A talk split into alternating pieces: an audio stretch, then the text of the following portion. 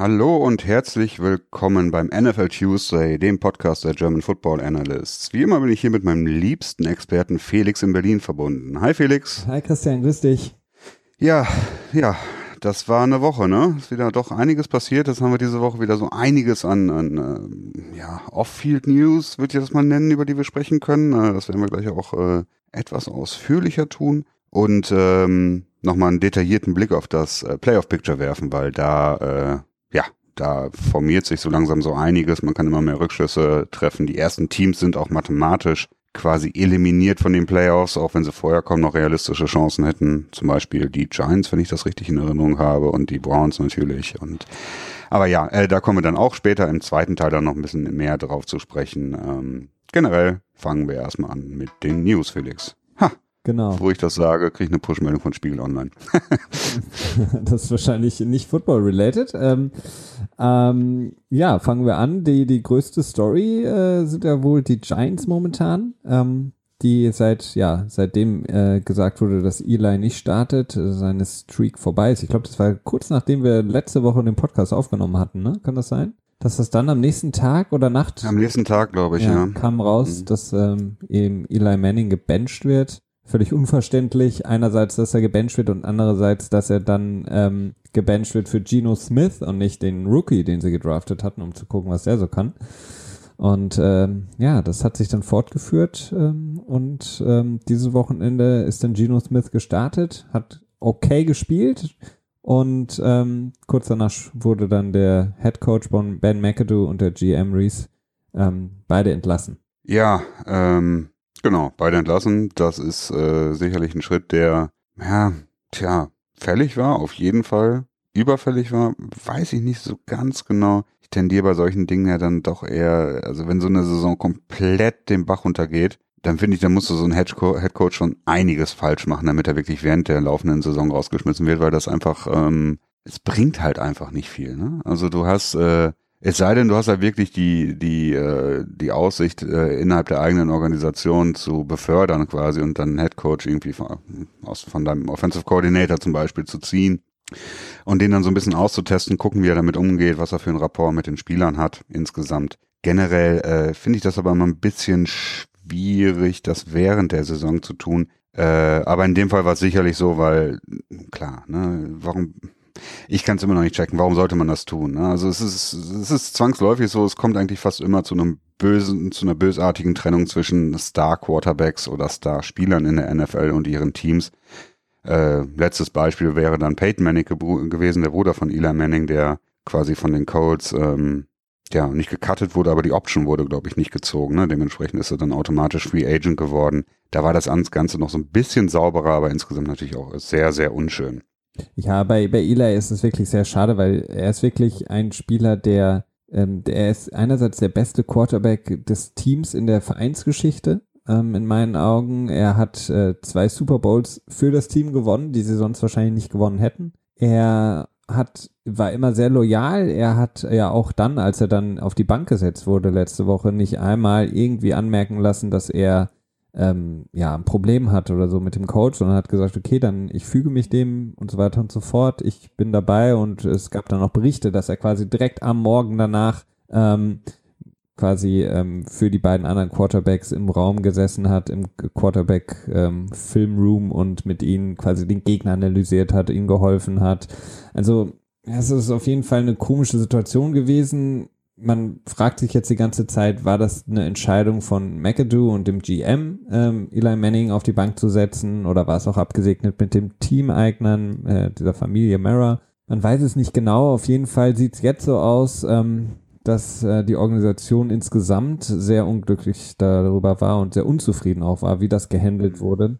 Überfällig finde ich schon war es ähm, und in der Saison jetzt auch schadet es nicht mehr. Du hast jetzt zwar nicht jemand, den du intern äh, sozusagen hochstufen könntest, äh, wirklich, aber die Saison ist für die Giants gelaufen. Ähm, zumindest kann man jetzt vielleicht etwas in ruhigere Fahrwasser ähm, die Saison beenden, ohne große weitere Komplikationen und kann dann in der nächsten Saison wieder voll angreifen. Ähm, denn was McAdoo nicht geschafft hat, ähm, mit einem Team unabhängig jetzt von Verletzungen um, um oder Beckham und Brandon Marshall hat er es eben nicht geschafft, das Team so zu formieren, dass es ähm, guten Football spielt ähm, auf beiden Seiten. Und wenn man sich überlegt, die 200 Millionen, die sie da in die Defense gesteckt haben, äh, diese Saison eine der schlechtesten äh, Verteidigungslinien äh, bei den Giants. Das spricht nicht für ihn, dann, dass er mhm. das Playcalling während der Saison abgibt, dann wieder an sich reißt, dann wieder abgibt und so, das spricht auch nicht für ihn. Also das war für mich überfällig, weil er als Coach einfach äh, versagt hat. Definitiv, das würde ich auch so unterstreichen. Ähm, ich glaube, in diesem Fall ist es auch wirklich notwendig, weil ähm, man hat eine gewisse Verpflichtung halt gegenüber Eli Manning. Also wie du gerade schon sagtest, äh, der vielleicht beste Quarterback in der Geschichte der Giants äh, hat sehr, sehr großen Anteil daran, dass die Giants die beiden Super Bowls gegen die New England Patriots in 2007 und 2011 gewinnen konnten. Dementsprechend bedeutet er natürlich den, den Fans auch einfach viel. Ja, richtig, ja, ja, irgendwie ungefähr. Ähm, und gleichzeitig dann auch das Problem, man hat das irgendwie so ein bisschen, das war so ein bisschen Gemauschel, was man so mitbekommen hat, dass im Prinzip äh, das Benching von Eli Manning überhaupt gar nicht abgesprochen war mit, mit, äh, mit John Murray oder mit anderen Higher-Ups in der Organisation äh, und die dann mehr oder weniger damit überrumpelt wurden. Und äh, ich glaube, es war irgendwie so, dass ähm, äh, McAdoo Eli Manning gefragt hat, ob er denn damit einverstanden wäre, wenn er noch weiter starten würde, quasi irgendwie vielleicht ein, zwei, drei, vier, vielleicht sogar eine ganze Halbzeit spielt und man Quatsch. dann in der zweiten, ja, und dann in der zweiten Halbzeit quasi dann äh, Geno Smith oder äh, Webb ist, glaube ich, der äh, Rookie Quarterback, ne? Äh, ihn dann nochmal spielen lassen, um dann ihn zu evaluieren. Und äh, das hatte er wohl Manning gefragt, ohne das abzustimmen. Und daraufhin hat Manning dann gesagt so, oh nee, auf keinen Fall, so einen Quatsch mache ich nicht. Also mir ist diese diese in Folge gestartete Spielen ähm, Statistik beziehungsweise dieser Rekord äh, so wichtig und da ist eine gewisse, da steht was hinter, da steht nicht nur einfach nur eine Zahl hinter, sondern auch eine gewisse Integrität. Das macht er nicht und dadurch ist dann quasi dieses Benching zustande gekommen und ähm, dementsprechend war das so nicht unbedingt ein Ding, was er hätte mit den Besitzern absprechen müssen, was quasi noch so mehr oder weniger in seinen Aufgabenbereich reinfällt. Das hat sich dann aber dazu entwickelt und dementsprechend kam, kam es dann wohl zu dieser tumultartigen äh, Entwicklung dabei. Also insgesamt finde ich, es, es, es ist jetzt ein überfälliger äh, Move gewesen. Es ist eine gute Entscheidung gewesen. Ähm, man hat jetzt die Chance, sich einen neuen Head Coach, einen neuen GM an Land zu ziehen, die dann quasi auch das Team wieder ganz neu evaluieren. Ähm, die Frage ist jetzt natürlich auch wieder ganz neu, bleibt Eli dann doch? Weil als Eli auf die Bank gesetzt wurde, kamen natürlich wieder die Stimmen, okay, er geht zu Tom Kaufman nach äh, Jacksonville oder macht das seinem Bruder nach und geht zu Denver, die ja dringend einen Quarterback brauchen. Ähm, jetzt, ja, mit seinem, ich glaube, er kriegt nächste Saison 23 Millionen, ist irgendwie der, der Cap-Hit. Ähm, macht es natürlich auch Sinn, wenn man ihn noch vielleicht nochmal behält und die gute äh, Draft-Position, die man hat, nicht unbedingt in einen Quarterback zu investieren, sondern in weitere gute Spieler, beispielsweise in die Offensive Line dann ähm, hat man da auf jeden Fall eine Möglichkeit, im nächsten Jahr wieder voll anzugreifen. Weil ich glaube, wenn einer auf jeden Fall bei den Giants bleiben möchte, dann Eli. Ähm, der ist sehr verwurzelt da in der Stadt, hat ja auch, ähm, mhm. ich glaube, Walter Payton Award ähm, gewonnen letztes Jahr. Ähm, also für einen Spieler, der sich auch sehr engagiert neben dem Platz äh, in der Community, ist er, glaube ich, jede Woche auch da in, im Krankenhaus, äh, auf einer Kinderkrebsstation in New York. All diese Sachen, die machen viele Spieler, aber bei ihm ist es auch wirklich sehr wichtig und ähm, ich kann mir vorstellen, dass er auch da bleiben möchte, weil er weiß jetzt, er kann keine zehn Jahre mehr spielen. Er wird höchstens noch bei einem anderen, einen anderen Verein spielen. Und ähm, warum dann nicht einfach in New York bleiben? Ja, das ist eine spannende Frage und äh, schlussendlich auch eine Frage, die schwer für uns zu beantworten ist, äh, weil man einfach nicht genau weiß, wie sehr er angefressen ist. Also ich könnte mir gut vorstellen, dass er das Ganze mehr oder weniger abschütteln kann, dass er sagt so, okay, gut, ähm, das war wohl offensichtlich nie so ganz gemeint gewesen von von äh, von der Besitzerfamilie. Alles blöd gelaufen. Äh, jetzt wird alles auf Ben McAdoo geschoben, der dann quasi das Scapegoat, also der ähm, Sündenknabe? Sündenbock, äh, der Sündenbock ist und ähm, dementsprechend, äh, dass er dann jetzt nicht so noch so ähm, ja nachtragend ist dabei, dementsprechend noch weiter spielt. Äh, ich würde dann sogar für die Giants im nächsten Jahr empfehlen, ähm, den hohen Pick zu nutzen und zu gucken, ob man einen Quarterback findet, den man dem hohen Pick quasi angemessen entsprechend zuordnen würde und dann wirklich einen Quarterback draftet und ihn dann hinter Eli Manning ein, zwei Saisons lang ähm, so heranzuziehen quasi, ne? Dass man das erste Jahr sagt, okay, der spielt gar nicht, ist halt Backup Quarterback mehr oder weniger. Kann das äh, Scout-Team im, im Practice äh, leiten langsam lernen und dann kann man gucken, wie weiter ist, ob man ihn dann ein Jahr zwei oder drei dann zum Starten bringt und dann mit Eli Manning so langsam dem Sonnenuntergang entgegenreitet. Oder ob er sagt so, nee, ähm, das will ich nicht mehr, ich will jetzt irgendwie hier weg, äh, ich will nochmal mein Glück woanders versuchen bei einem anderen Team. Ja, vielleicht kommt er jetzt sogar zu den Jets. Das wäre natürlich dann auch lustig. Was. Wenn dann nächstes Jahr Geno Smith äh, bei den Giants spielt und Eli Manning bei den Jets, das äh, wäre schon so. Tja. Aber ganz interessant ist ja auch, wer wird neuer Head Coach. Ähm, da ranken ja. sich jetzt schon wieder die Gerüchte. Josh McDaniels mhm. von den Patriots wird genannt. Ähm, äh, dann Gruden, den man von ESPN kennt, äh, der mal bei Tampa den Super Bowl gewonnen hat und jetzt eben bei ESPN Monday Night ähm, der Color Commentator ist. Ähm, Kauer, der bei CBS äh, eine ähnliche Funktion hat, äh, wird genannt. Alles, äh, ja, große, große Namen. Und das ist natürlich New York Giants Football Team zu coachen als Head Coach ist natürlich auch eine der attraktivsten Stellen in der Liga. Das wird auch spannend mhm. auf jeden Fall, wen sie da finden. Oder vielleicht jemand aus dem College holen. Harbaugh wird genannt, ähm, dann der Coach von äh, Stanford wird genannt. Ähm, ich habe den Namen jetzt schon wieder vergessen. Also das wird ja. spannend. Definitiv. Ähm, Josh McDaniels ist ja eigentlich in jedem Jahr Thema für irgendeine äh, vakante Headcoach-Position. Der ist ja, ähm, ja, ne, allein schon durch den Erfolg, den er bei den Patriots hat, natürlich sehr interessant und dadurch, dass er mit Tom Brady so gut spielt, ähm, konnte er dann seine fehlgeschlagene Headcoaching-Karriere bei den Denver Broncos relativ schnell vergessen äh, machen. Das ist natürlich auch relativ glücklich für ihn gelaufen. Ähm, ich bin mir nicht so ganz sicher, wie attraktiv der Posten wirklich ist. Also zum einen klar, die New York Football Giants sind äh, eine Hausmarke. Ne? Die äh, NFC East ist eine der ja, sagenumwogensten Divisions innerhalb der NFL. Einfach aufgrund der äh, ja der Vergangenheit. Ne? Tom Landry als Head Coach dort und es gab viele Namen dort und ähm, die Cowboys sind drin und ja, Ne, ist eine schöne Division, sicherlich. Aber dann ist natürlich die Frage, dann geht man zu so einem Team, wo man nicht weiß, wie es mit der Quarterback-Situation aussieht. Ne? Klar. Ähm, aber ich glaube, da, so kein, da wird keiner von diesen ähm, hochgepriesenen Namen hingehen, ohne vorher genau abzusichern, wie die äh, Situation ist. Entweder geht da jemand hin, der sagt, okay, ähm, ich will dann aber auch im Draft mit der Position, weiß ich nicht, drei oder vier, was auch immer, den und den Quarterback draften oder wenn es heißt, Eli bleibt, okay, ähm, der damit zufrieden ist, dass Eli da weiter spielt. Also ich glaube nicht, dass äh, sich irgendjemand dahin bemüht, ohne zu wissen, wer da mhm. Quarterback ist. Ja, mit Sicherheit. Also das wird sicherlich eine Grundvoraussetzung sein. Und die Giants haben ja auch einen, einen sehr respektablen Kader, ne? Also du hast äh, mit ja. Evan Ingram, der jetzt echt in diesem Jahr super spielt und äh, auch wenn ich vom Draftpick selber damals nicht so überzeugt war, weil ich mir unter anderem auch mehr Unterstützung für die Offensive Line gewünscht hätte. Aber äh, Evan Ingram, dann äh, Odell Beckham Jr., eine relativ, also eine Defense, die man mit Sicherheit wieder sehr gut hinkriegen kann. Mhm. Äh, und dann noch die hohen Picks im nächsten Jahr, in, zu Beginn der jeweiligen Runde. Das ist natürlich auch äh, interessant. Ähm, tja, also ich denke da für die Giants-Fans, auch wenn das eine sehr frustrierende Saison insgesamt bisher ist, ist doch jetzt im Moment die Aussicht ganz, ganz schön. Ja, das kann man so sagen.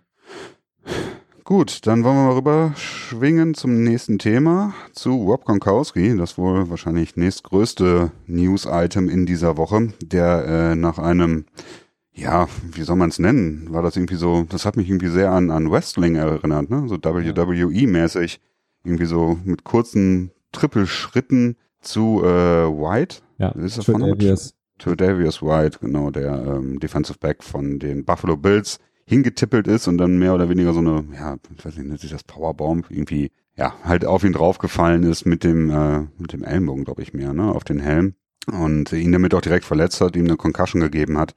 Ein äh, sehr schmutziger Move, der, äh, ja, sowas gefällt mir insgesamt überhaupt nicht. Ähm, im Spiel selber ist es äh, geflaggt worden, allerdings äh, nur geflaggt worden. Er ist nicht rausgeschmissen worden, was er sicherlich hätte, ja, gemusst, ähm, denke ich. Äh, die Flaggen haben sich dann am Ende sogar alle aufgehoben und ein Buffalo Bill hat sich gegen einen Schiedsrichter äh, unflätig geäußert und die Flagge wurde dann sogar noch eingesetzt, sodass dann Buffalo danach äh, noch eine 15-Yard-Strafe bekommen hat, obwohl sie mehr oder weniger am äh, empfangenem Ende des, der Unsportlichkeiten saßen. Also das war eine etwas kuriose Situation.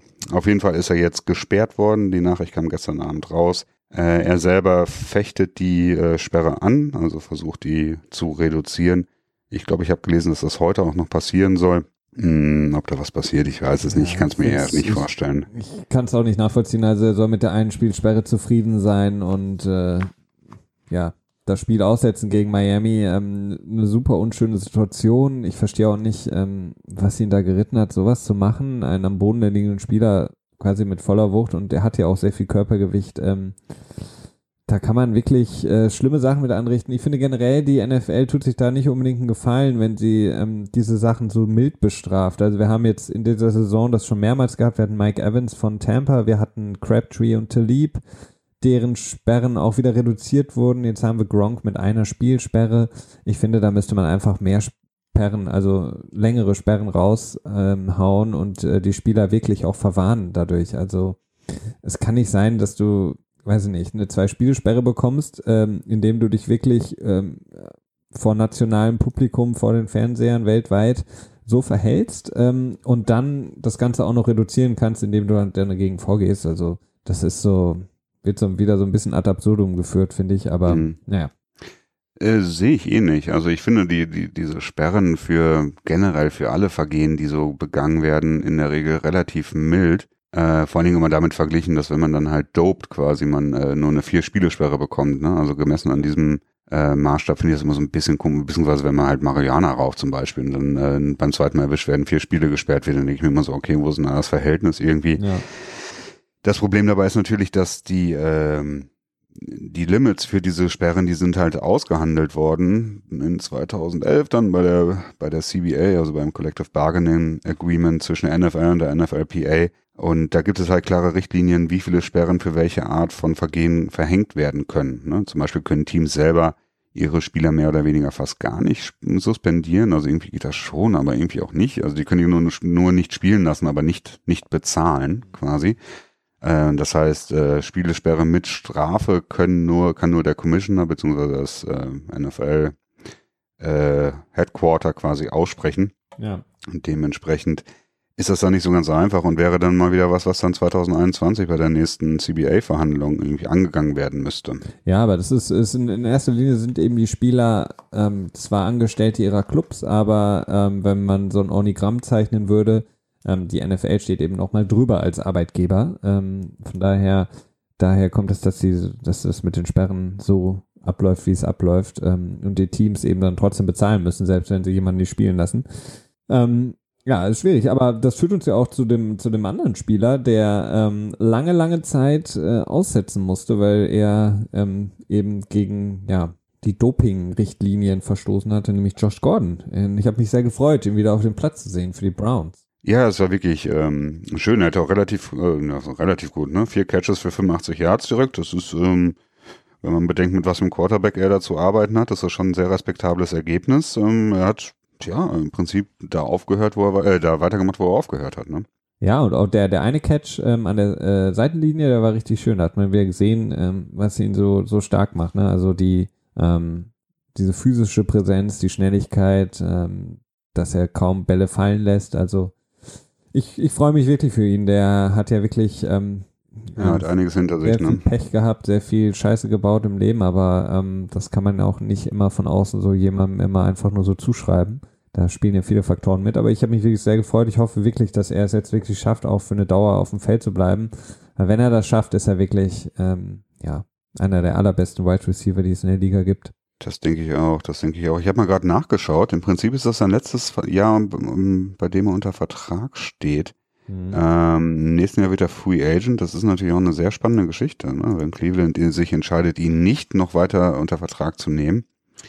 Ähm, hat man jetzt nochmal vier Spiele Zeit, ihn zu evaluieren und dann natürlich dann viel schwieriger die Frage für Teams, schafft er es clean zu bleiben? Ne? Also wie kann man äh, ihn in eine Umgebung einbetten, quasi in der er dann nicht rückfällig wird?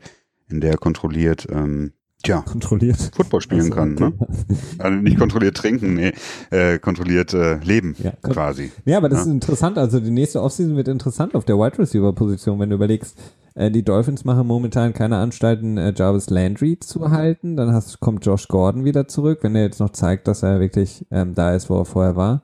Äh, ich glaube, Sammy Watkins von den Rams hat nur einen Jahresvertrag oder hat noch quasi noch seinen ähm, Vertrag, den sie übernommen haben. Genau. Ähm, hm. Ja, das sind einige gute Wide Receiver, die da auf den Markt kommen werden. Genau. Ja, einer auf jeden Fall von denen, die vom Markt jetzt weg sind, die nächstes Jahr auch drauf gekommen wären, ist Alshon Jeffrey, der Wide Receiver hat jetzt ein vier, eine Vierjahresverlängerung mit Philly unterschrieben, nachdem er im letzten, in der letzten Offseason einen Einjahresvertrag, so eine Art Prove-It-Deal, also beweis dich, Vertrag äh, unterschrieben hat für 9,5 Millionen. Jetzt bekommt er in den nächsten vier Jahren, äh, jetzt muss ich kurz rechnen, 52 insgesamt, aber davon sind nur 26 garantiert. Also Genau. er kann bis zu 52 verdienen. Also vier, Ja, 13 Millionen im Schnitt. Ähm, Genau. Im Prinzip ist es aber mehr oder weniger ein Einjahres, vielleicht ein Zweijahres-Deal. Also nach zwei Jahren ähm, können die äh, Eagles da relativ ohne Probleme aus dem Vertrag raus. Wie es meistens so ist, sind die Verträge nach zwei Jahren ähm, für das Team nicht mehr schwierig äh, zu tja, revidieren. Äh, für den Spieler Nicht mehr so natürlich teuer immer. für das Team. Ja, in dem Fall fast gar nichts, ne? Das Ja, sind ja nur 6 verlieren. Millionen Signing-Bonus. ja, verlieren nicht viel, wenn sie noch zwei Runden rausschmeißen. Aber macht Sinn. Ich meine, er ist jetzt in seiner stärksten Phase momentan. Ähm, er bleibt ges ähm, gesund, das er bei den Mhm. Bears nicht immer geschafft hat. Ähm, ist, glaube ich, 27 Jahre alt. Das heißt, wenn er noch zwei Jahre spielt, ist er so in den, in der Phase, in der Wide Receiver ja mit am besten sind. Ne? Also Mhm, genau. Ende der 20er. Genau, ja, es ist äh, schön. Also freut mich, dass er da jetzt sein Geld bekommen hat. Es ist irgendwie immer schön, wenn Spieler dann auf sich selber setzen, ein gewisses Risiko eingehen und dann auch Erfolg damit haben. Also das äh, freut mich immer, weil die es dann immer so, so ein bisschen den, äh, den Besitzern quasi zeigen können. So ein bisschen äh, revolutionärmäßig gesprochen.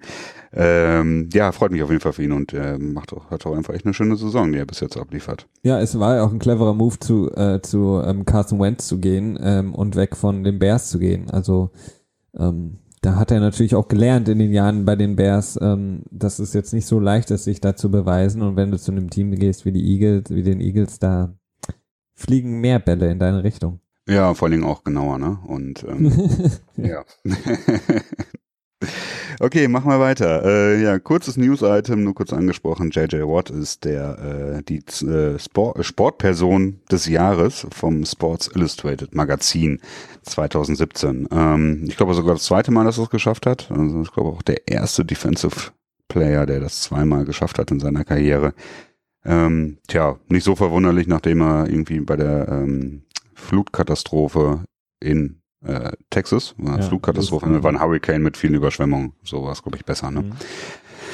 Hat er ja diesen, äh, dieses GoFundMe-Ding da geführt und da irgendwie, ich glaube, mehr als 50 Millionen Dollar eingespielt an, an Spenden. Ähm, das hat ja viel äh, Medienaufmerksamkeit äh, generiert und auch sicherlich eine gute Sache. Äh, das will ich gar nicht irgendwie schlecht reden. Ähm, nur habe ich manchmal bei JJ Watt so ein bisschen das Gefühl, dass er sich selber ein bisschen viel in den Vordergrund äh, spült. Was? Auf keinen Fall. JJ Watt auch nicht, ne?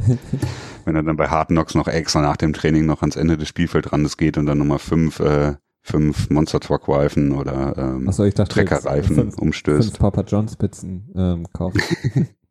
also da vielleicht nur ganz, ganz kurz, ähm, wir haben lange drüber gesprochen. Für mich ist, ist und bleibt das äh, auf jeden Fall Colin Kaepernick, ähm, der Sportler eigentlich, den kannst du für die nächsten zehn Jahre als ähm, Sportler des Jahres küren und machst keine, keinen Fehler. Aber okay. Ja, es könnte damit zusammenhängen. Ich habe neulich was gelesen, dass äh, Trump oder Trump-nahe Medien oder Ver Ver Verläge oder Investoren mehr oder weniger ähm, die Holding von Sports Illustrated aufkaufen wollen. Unter anderem ist da, glaube ich, auch CBS mit drin und vielleicht wollen die ja schon mal so ein bisschen Jobsicherheit generieren, indem sie dann nicht Colin Kaepernick aufs Cover setzen. Aber ja gut, das ist reine Spekulation und äh, eigentlich auch nur eine leichte Anekdote am Rande. Ja. Aaron Rodgers haben wir noch, ne? Sehe ich gerade. Genau. A-Ward. Ähm, er trainiert wieder, er ähm, hat immer noch nicht sich äh, unter das Röntgengerät gelegt. Das heißt, wir wissen immer noch nicht, wie seine Schulter von innen aussieht. Ähm, aber er wirft und wirft und äh, sieht gut aus und äh, hat gut Lachen und ähm, tritt in jeder zweiten Werbung auf. Aber äh, was ganz wichtig ist, er kann bald wieder spielen und lustigerweise wahrscheinlich gegen die Vikings, ne? Hattest du vorhin gesagt, das wäre. Genau, in zwei Wochen könnte er frühestens wieder auf dem Feld sein. Seit Freitag trainiert er wieder. Ähm, diese Woche soll er, glaube ich, das Scout-Team leiten. Ähm, tja, gegen die Vikings wäre natürlich auch ein passendes, äh, passendes Comeback. Also da geht es dann auch natürlich um viel. Man muss natürlich aber auch erstmal abwarten, ob die Giant, äh, die Green Bay Packers diese Woche ähm, gewinnen können, ne? Weil ohne den Sieg diese Woche, wenn sie dann sicherlich nicht mehr große Chancen haben. Aber gegen Cleveland, das wäre dann natürlich auch so eine, naja, äh, Ja, aber ein kleiner Offenbarungseid, ne? Vor allen Dingen, ähm, das wäre natürlich, es ist genau das, was wir auch, äh, ich glaube, letzte Woche gesagt haben. Wenn er zurückkommt, muss, müssen quasi die Packers bis dahin alles gewinnen, damit sie wirklich im Playoff-Rennen bleiben.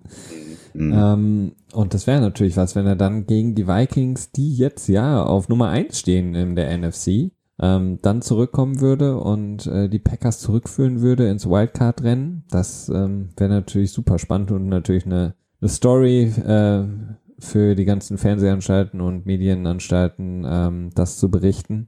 Aber wäre natürlich, ähm, ja, wäre natürlich extrem. Hätte, hätte ich nicht gedacht, äh, nach dem letzten Spiel gegen die Vikings, als er sich so an der Schulter verletzt hatte. Mhm. Ja, ich hätte damit auch nicht, ich habe vor allen Dingen nicht damit gerechnet, dass Green Bay sich so einigermaßen am Leben halten kann. Ja, das äh, auch. In der Zeit, wo er weg ist. Also das war so das, das Hauptproblem, das ich damit hatte. Ähm, dass man davon zurückkommen kann, ähm, ist, ja, das, das sehe ich schon, dass das möglich ist. Äh, aber ich habe halt eher an dem sportlichen Erfolg zwischenzeitlich äh, gezweifelt. Aber mal gucken. Ähm, gegen Cleveland können sie durchaus auch verlieren.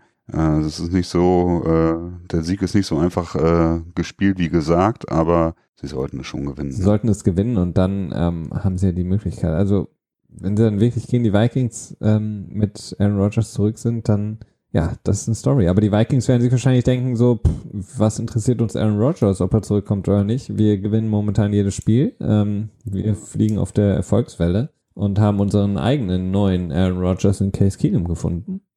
Ähm, wer hätte das gedacht? Und äh, sind jetzt auf der ersten Position. Ich finde es äh, wirklich faszinierend, was mit den Vikings. Das ist spannend, ja. Das ist spannend. Um mal so ein bisschen uns nach vorne zu peitschen. Ne? Wir haben ja schon wieder relativ lange äh, gequatscht über äh, spaßige und vor allen Dingen interessante Themen. Ähm, wollte ich jetzt mal rüber schwenken, eben schnell zu den Injuries. Was haben wir da diese Woche gehabt? Ähm, wir hatten es ja eben schon kurz erwähnt. Ja, das Schlimmste wahrscheinlich Ryan Shazier. Ähm, ja, Linebacker. zumindest das, äh, das ähm, tja, schmerzhafte mit anzuschauende. Ja. Äh, also er hat sich im Monday Night Game gestern Nacht gegen die ähm, wer war es? Cincinnati Bengals, ähm, genau. selber in einen Tackle gegangen, quasi mit dem Kopf zuerst und ähm, hat äh, die Erschütterung quasi durch den ganzen Körper gezogen, so dass er jetzt eine Wirbelsäulenprellung hat, wenn ich das richtig gesehen habe oder richtig verstanden habe. Und mhm. ähm, die dazu geführt hat, dass er eben keine ähm, kein äh, Gefühl mehr in den Extremitäten hatte. Also wirklich ein sehr schockierender Moment, ähm, wie er da auch am Boden lag und ähm, nicht mehr bewegungsfähig war. Er ist dann direkt auch in ein Krankenhaus in Cincinnati gekommen ähm, und ja, es wird jetzt davon gesprochen, dass das halt bei so einem, bei einer Prellung oder Verstauchung der Wirbelsäule eben 24 bis 72 Stunden dauern kann, bis du dann quasi wieder das, die Bewegungsfähigkeit zurückbekommst. Mhm. Und dann mhm. ist natürlich die Frage, ab wann kann er wieder spielen? Aber das ist natürlich, ja, sekundär. Das ist unglaublich. Also wenn du dir das vorstellst, du liegst da am Boden und spürst deine Beine nicht mehr, also krass. Ja, das ist dann äh, der Moment, da kann ja das ganze Geld, was du bis dahin verdient hast, ist dir dann einfach in dem Moment einfach wurscht, ne? Ähm, ich glaube, dann richtig zufrieden dann nochmal zu werden, wenn man dann irgendwie eine, eine Lähmung erfahren hat, äh, klar, kann man schaffen. Ist auch wahrscheinlich gar nicht mal so unwahrscheinlich, aber es ist natürlich nicht das, was man sich wünscht und äh, ja, nicht immer schön, sowas zu sehen. Schöne Story. Die Steelers haben ein Flugzeug geschartert, um die Familie genau. von ihm nach äh, Cincinnati ins Krankenhaus zu fliegen. Genau, Mike Tomlin ist, glaube ich, auch direkt nach dem Spiel dahin gefahren und ähm, ja, die Steelers haben es ähm, auch nicht direkt verdauen können. Ne? Also man hat so ein bisschen gemerkt, dass sie in der ersten Hälfte doch ihre Probleme hatten, ob das jetzt nur daran lag oder vielleicht auch an anderen Dingen lag, aber man hat irgendwie, ich hatte so ein bisschen das Gefühl, dass sie auch doch äh, so in Schock so ein bisschen waren. Ähm, aber Ende hat es dann auch alles gut funktioniert. Ja, aber sie haben ja auch die letzten Spiele alle nicht so überzeugend gespielt. Also. Ja, das stimmt. Hat so ein bisschen reingepasst in die momentane Lage. Sie gewinnen zwar, aber nicht überzeugend. Okay, dann haben wir noch äh, Cornerback Jimmy Smith von den äh, Ravens, der ähm, aufgrund eines gerissenen Achilleses auch raus ist für die Saison, was in dem Moment ganz praktisch kam, weil er dann mehr oder weniger gleichzeitig auch für vier Jahre, äh, vier Jahre, Jahre. für vier Spiele für vier Spiele wegen Dopings, äh, des Doping überführt wurde und auch gesperrt wurde. Dementsprechend äh, ist es für ihn ein Nullsummenspiel. Äh, er hat zwar nur den, den Vermerk in seiner Akte drin, aber er verpasst keine Spielzeit deswegen. Ähm, ja, ist schon ein krasser Verlust für die Ravens, die die Defense in der Defense irgendwie, tja, die Defense macht den irgendwie die Playoff-Hoffnung, die sie gerade im Moment noch haben und ähm, er hat echt schon eine verdammt starke Saison bis jetzt gehabt. Man muss mal gucken, wie sie damit zurechtkommen mit dem Verlust. Ja, sie sitzen in den Playoffs. Ne? Das sind der sechste Platz in ja, der, in der ja. AFC und die vier Spiele, ähm, man könnte fast sagen, er ähm, ist es doch nicht so gelegen gekommen, weil würden die Ravens sehr weit in den Playoffs kommen, hätte er nochmal zurückkommen können. Nach dem vier Spielen Gut, das stimmt. Ja, aber ich, ähm, das, äh, ja, weiß nicht, da habe ich ein bisschen Probleme du glaubst mit. Glaubst du nicht irgendwie. an Playoff äh, Flacco? Nee. Also zumindest nicht diese Saison, da habe ich echt Probleme mit. Ähm, Spiel ist erstmal nächste Woche gegen Pittsburgh, das wird natürlich der, äh, das Schlüsselspiel für sie sein. Ähm, und dann wird man mal gucken, wie es danach aussieht. Aber ein tiefer Playoff-Lauf kann ich mir schwer vorstellen. Also so ganz ohne Offense irgendwie oder so fast ganz ohne Offense ähm, da weit zu kommen, das ist irgendwie nicht einfach, nicht einfach. Äh, und dann haben wir noch eine Verletzung, die wir noch abhandeln wollen. Und zwar hat Matt Stafford sich in dem Spiel die Hand verletzt, der Quarterback der Detroit Lions. Ähm, der, was genau er hat, weiß man nicht so richtig. So irgendwie so eine Verstauchung oder eine Prellung oder so. Sie war auf jeden Fall ordentlich geschwollen. Ähm, tja, aber für, für meine Lions ist so ein bisschen die Saison auch mehr oder weniger vorbei fast. Ne? Ja, also, die Frage ist jetzt, ob er aussetzen muss. Also ähm, X-Rays, äh, Röntgenaufnahmen waren jetzt negativ, was jetzt irgendwie schwerere Schäden an der Hand, ähm, ja, also gibt keine schweren Schäden an der Hand, das haben die Röntgen gezeigt, aber ähm, ist natürlich die Frage, was machen sie? Und ähm, ja, ich glaube, Jake Rudock, der Backup, ähm, ist jetzt nicht der, den du ja, im Spiel haben willst, ja. wenn es um noch um Playoff-Hoffnung geht. Naja, es ist ja sowieso selten so, dass man seinen Backup-Quarterback äh, im Spiel haben möchte, es sei denn, es geht darum, am Ende die Zeit runterlaufen zu lassen. Aber ja, genau. Ähm, gut, dann haben wir noch zwei Punkte. Einmal die Stats und nochmal eine kleine äh, Ankündigung in eigener Sache. Ähm, ich fange mal direkt an mit einer Funny Stat, beziehungsweise, ja, Funny Fact, Funny Stat. Äh, Tom Brady hat mehr Super Bowl MVP-Titel als äh, Niederlagen gegen die Buffalo Bills in seiner Karriere. Also das ist äh, wenn man überlegt, dass er jetzt seit 2001 äh, regelmäßig für die Patriots spielt ähm, und jedes Jahr mindestens einmal gegen die Buffalo Bills spielt, ist das schon äh, eine erstaunliche, ein erstaunliches Verhältnis. ich glaube, vier MVPs hat er, ne? Vier Super Bowl MVPs und dann, ich glaube, drei Niederlage gegen Buffaloes, ne? Gegen ja. Buffalo? ja, ja. Ja. Ich habe auch was äh, Gutes und zwar ähm, Aaron, Ro äh, Aaron Jones, sorry, der Running Back der Packers, der ähm, ja mit in, in der Overtime mit seinem Rushing Touchdown den Sieg gebracht hat für die Packers. Der ist der zweite Spieler überhaupt, der ähm, mit seinem ersten Ballbesitz überhaupt im Spiel und das in der Overtime direkt einen Rushing Touchdown erläuft. Und der erste Spieler, dem das gelungen ist, war 1979 Nolan Cromwell ähm, ich glaube, Backup Safety, der bei einem Fake Field Goal Attempt den Ball genommen hat und in die Endzone gelaufen ist, auch in Overtime. Nicht schlecht. Also das war wirklich der erste Ballbesitz für ihn und äh, läuft dann direkt in die Endzone und zielt das Spiel. Hm. Ja, ich habe auch äh, eine kleine Besonderheit von äh, Terry Cohen, der Running Back, der Rookie Running Back der ähm, Chicago Bears, ist der erste, ja, weiß ich nicht, ähm, Running Back in dem Moment, ja, nicht ganz unbedingt, Punt Returner und so weiter. Auf jeden Fall seit dem Hall of Famer Gail Sayers, von dem ich ehrlich gesagt noch nie vorher was gehört habe, in 1965, äh, der es geschafft hat, in einer Saison ein Punt Return Touchdown, ein Rushing Touchdown, ein Receiving Touchdown und ein Passing Touchdown in einer Saison zu haben. Ähm, das kann man auch nicht anders sagen, das ist schon ganz besonders, ne? wenn man sich an den an den Touchdown-Wurf von ihm zurückerinnert, der war schon äh, sehr unterhaltsam. Der war unterhaltsam, aber der Punch-Return ja auch. Also der läuft erstmal gefühlt 30 Yards in die falsche Richtung, um dann wieder äh, in die Endzone zu laufen. Also es war wirklich Ich habe es echt schön. nicht fassen können. Ich habe mir gedacht, San Francisco, was macht ihr denn da? Ey, aber ja, hm. naja, ja, ist ja noch ganz gut ausgegangen dann am Ende. ähm, ich habe noch eine, und zwar Josh McCown, äh, Quarterback der New York Jets. Ähm, Im Alter von 38 Jahren ist er, er ist der dritte Spieler, der zwei Rushing Touchdowns ähm, erlaufen hatte. Und ähm, der erste, dem das gelungen ist, war 1926 für ein Team, das es mittlerweile schon wahrscheinlich seit 50 Jahren nicht mehr gibt. Ich habe den Namen vergessen. Und sonst gab es noch einen, ich glaube in den 80ern. Aber ähm, in einem Spiel zwei Rushing Touchdowns ist sonst im Alter von 38 Jahren sonst nur zwei Leuten gelungen und ähm, das liegt verdammt lang her. Ja, das ist ja auch schon ein gesetzteres Alter, da sollte man nicht mehr so viel auf seine, auf seine äh, tja, Bereifung setzen. Ne? äh, gut, dann hau ich jetzt noch eben einen raus und zwar äh, die Jaguars. Ich glaube, sowas ähnliches habe ich auch schon mal gesagt und ich finde, das ist echt ziemlich faszinierend. Ähm, wenn die Jaguars zehn oder weniger Punkte zulassen, haben sie bis jetzt sieben Spiele gewonnen, keins verloren. Ne? Und äh, wenn sie mehr als zehn Punkte zugelassen haben, dann haben sie nur eins aus fünf Spielen gewonnen. Das heißt vier Niederlagen dabei. Also das ist, äh, ja, wenn man Jaguars-Fan ist und will, dass sie gewinnen, dann muss man eigentlich nur darauf setzen, dass sie nicht mehr als zehn Punkte zulassen. Ne? Ja, weil ähm, der Quarterback es halt nicht schafft, mehr als, sagen wir mal, selber 14 Punkte oder so aufs äh, Tablett zu bringen. Ne? Beziehungsweise selber nicht, äh, es nicht schafft, mehr als eine Interception zu werfen, oder? Oder selber, selber nicht dafür sorgt, dass äh, das gegnerische Team zwei Touchdowns erzielt. Naja, aber er hat sich ein bisschen gefangen, der gute Blake Bortles. Ja, das stimmt. Ja, das hat er.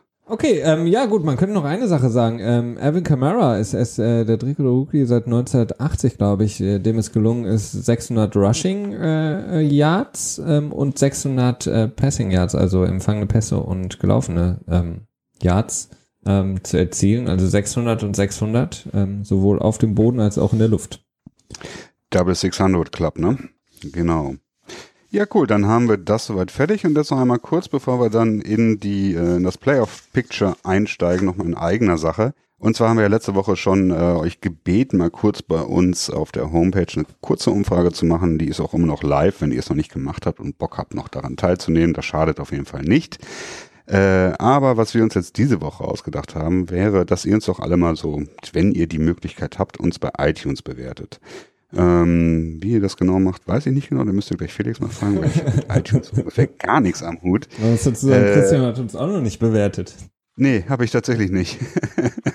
ich hatte mal kurz drüber nachgedacht, aber dann habe ich festgestellt, dass ich dafür irgendwie das iTunes-Programm auch runterladen muss, um das zu installieren. Das hatte ich auch noch irgendwie im Hinterkopf und da sträube ich mich echt gegen als äh, passionierter Android-User. Okay, lass ähm, mich kurz erklären. Äh, es ist ganz einfach, äh, wer ein iOS-User ist, einfach ähm, bei iTunes beziehungsweise der Podcast-App auch direkt, ähm, die auf jedem iPhone vorinstalliert ist, einfach unseren Podcast suchen ähm, und dann bewerten, Sterne geben, gerne auch noch einen Kommentar schreiben. Also es ist sehr, sehr leicht.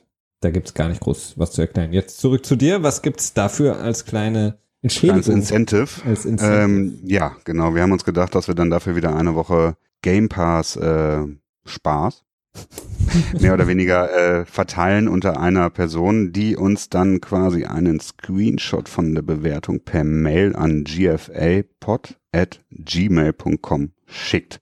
Habe ich die E-Mail-Adresse jetzt richtig gesagt? Ja, gfapod oder genau, ähm, genau ähm, das äh, ja, die die E-Mail-Adresse also Screenshot. genau, gibt's ja noch. Ist so ein bisschen schwierig, weil diese die äh, Ratings, die werden nicht immer direkt angezeigt und so weiter und da das Ganze ja relativ zeitnah geschehen sollte, macht einfach kurz einen Screenshot davon, davon drückt die Drucktaste auf eurer Tastatur, fügt sie dann in ein Bild ein und macht das dann. Das kriegt ja, ihr bestimmt schon hin. Schickt es uns als Direct Message äh, bei Twitter, schickt es uns das als Direct Message machen, genau. äh, bei Twitter oder eben an gfapod at gmail.com oder eben einfach auch, ähm, wie kann man es noch machen? Bei uns auf der Homepage? Ja, ja keine Ahnung. Irgendwie. Ja, Aber gut, ich mein, Twitter oder, oder, oder per Mail, das wird da wahrscheinlich schon reichen. Macht das auf jeden Fall fleißig, äh, das würde uns sehr freuen. Zum einen, weil wir natürlich uns selber permanent irgendwie auch verbessern möchten. Wir wollen gucken, wo können wir was besser machen, wo nicht. Am liebsten natürlich fünf sterne bewertung aber wir entnehmen auch natürlich schlechtere entgegen. Äh, kommentiert bitte auch dabei, das ist, glaube ich, relativ wichtig äh, für dieses äh, iTunes-Gedöns, so wie ich das immer höre. Ähm, wir würden es echt super finden, äh, wenn ihr das tun würdet. Ihr hattet, habt die Möglichkeit dazu noch so ein kleines Bonus zu bekommen, einen kleinen Bonus zu bekommen. Und ähm, ja, es hilft uns auf jeden Fall. Gut, haben wir so für den ersten Teil soweit alles durch, ne? Ja, können wir ein bisschen über das Wochenende sprechen. Genau, beziehungsweise über das Playoff Picture, das ja doch, äh, tja, immer interessanter wird, je näher wir dem Januar kommen. Ja. Dann machen wir gleich weiter.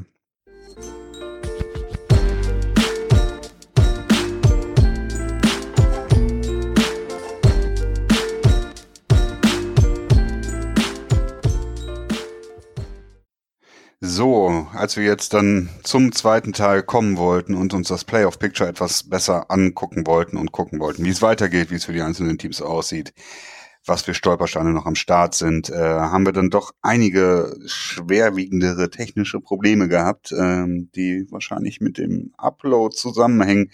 Wir sind uns da noch nicht ganz sicher, ähm, sind auf jeden Fall zu dem Schluss gekommen, dass wir das jetzt leider nicht zu Ende bringen können heute. Das ist äh, sehr ärgerlich. Ähm, aber wir haben uns jetzt gesagt, okay, wir machen das Ganze dann am äh, Freitag. Felix, hörst du mich überhaupt? Nee, hört mich nicht. Ja, äh, ihr seht schon, ähm, das Ganze ist nicht so optimal. ähm, dementsprechend werden wir das Ganze dann nachreichen. Das zweite Segment, ähm, entschuldigen uns auf jeden Fall natürlich dafür. Ich kann auf jeden Fall noch eine, ja, mehr oder weniger Breaking News nebenbei raushauen. Und zwar wurden äh, Juju Smith Schuster und äh, Iloka, der Safety von, äh, beziehungsweise erstmal der Wide Receiver von den Pittsburgh Steelers und George Aloka heißt er, glaube ich, mit Vornamen der Safety von äh, den Cincinnati Bengals. Beide jeweils für ein Spiel suspendiert nach ihren ja, äh, Illegal Hits gestern in dem Spiel. Äh, die Sperren sind meines Erachtens durchaus vertretbar, wirken aber halt gerade im Vergleich zu der Sperre von Gronk relativ ja, übertrieben. Ein bisschen schwierig, da sind wir auch eben schon so ein bisschen drauf eingegangen. Äh, die ähm, tja, Vergleichbarkeit von diesen Sperren und, und das, das Strafmaß, das dann da zur Verfügung steht. Aber naja, es ist wie es ist. Ähm, wir können da jetzt auf jeden Fall erstmal nichts weiter machen. Wir müssen einfach nur hoffen, dass sich das Ganze dann im Laufe der nächsten Tage wieder fängt. Ähm, tut mir leid, dass das jetzt nicht geklappt hat, dass wir jetzt heute eine sehr kurze Folge haben. Äh, ist dann wahrscheinlich auch insgesamt die kürzeste, die wir bis jetzt insgesamt hatten. Ähm, wir bedanken uns auf jeden Fall äh, fürs Zuhören bei euch. Also ich sage jetzt einfach mal ganz äh, dreist für Felix auch ein nettes Dankeschön. Wünschen euch bis dahin erstmal eine schöne Woche.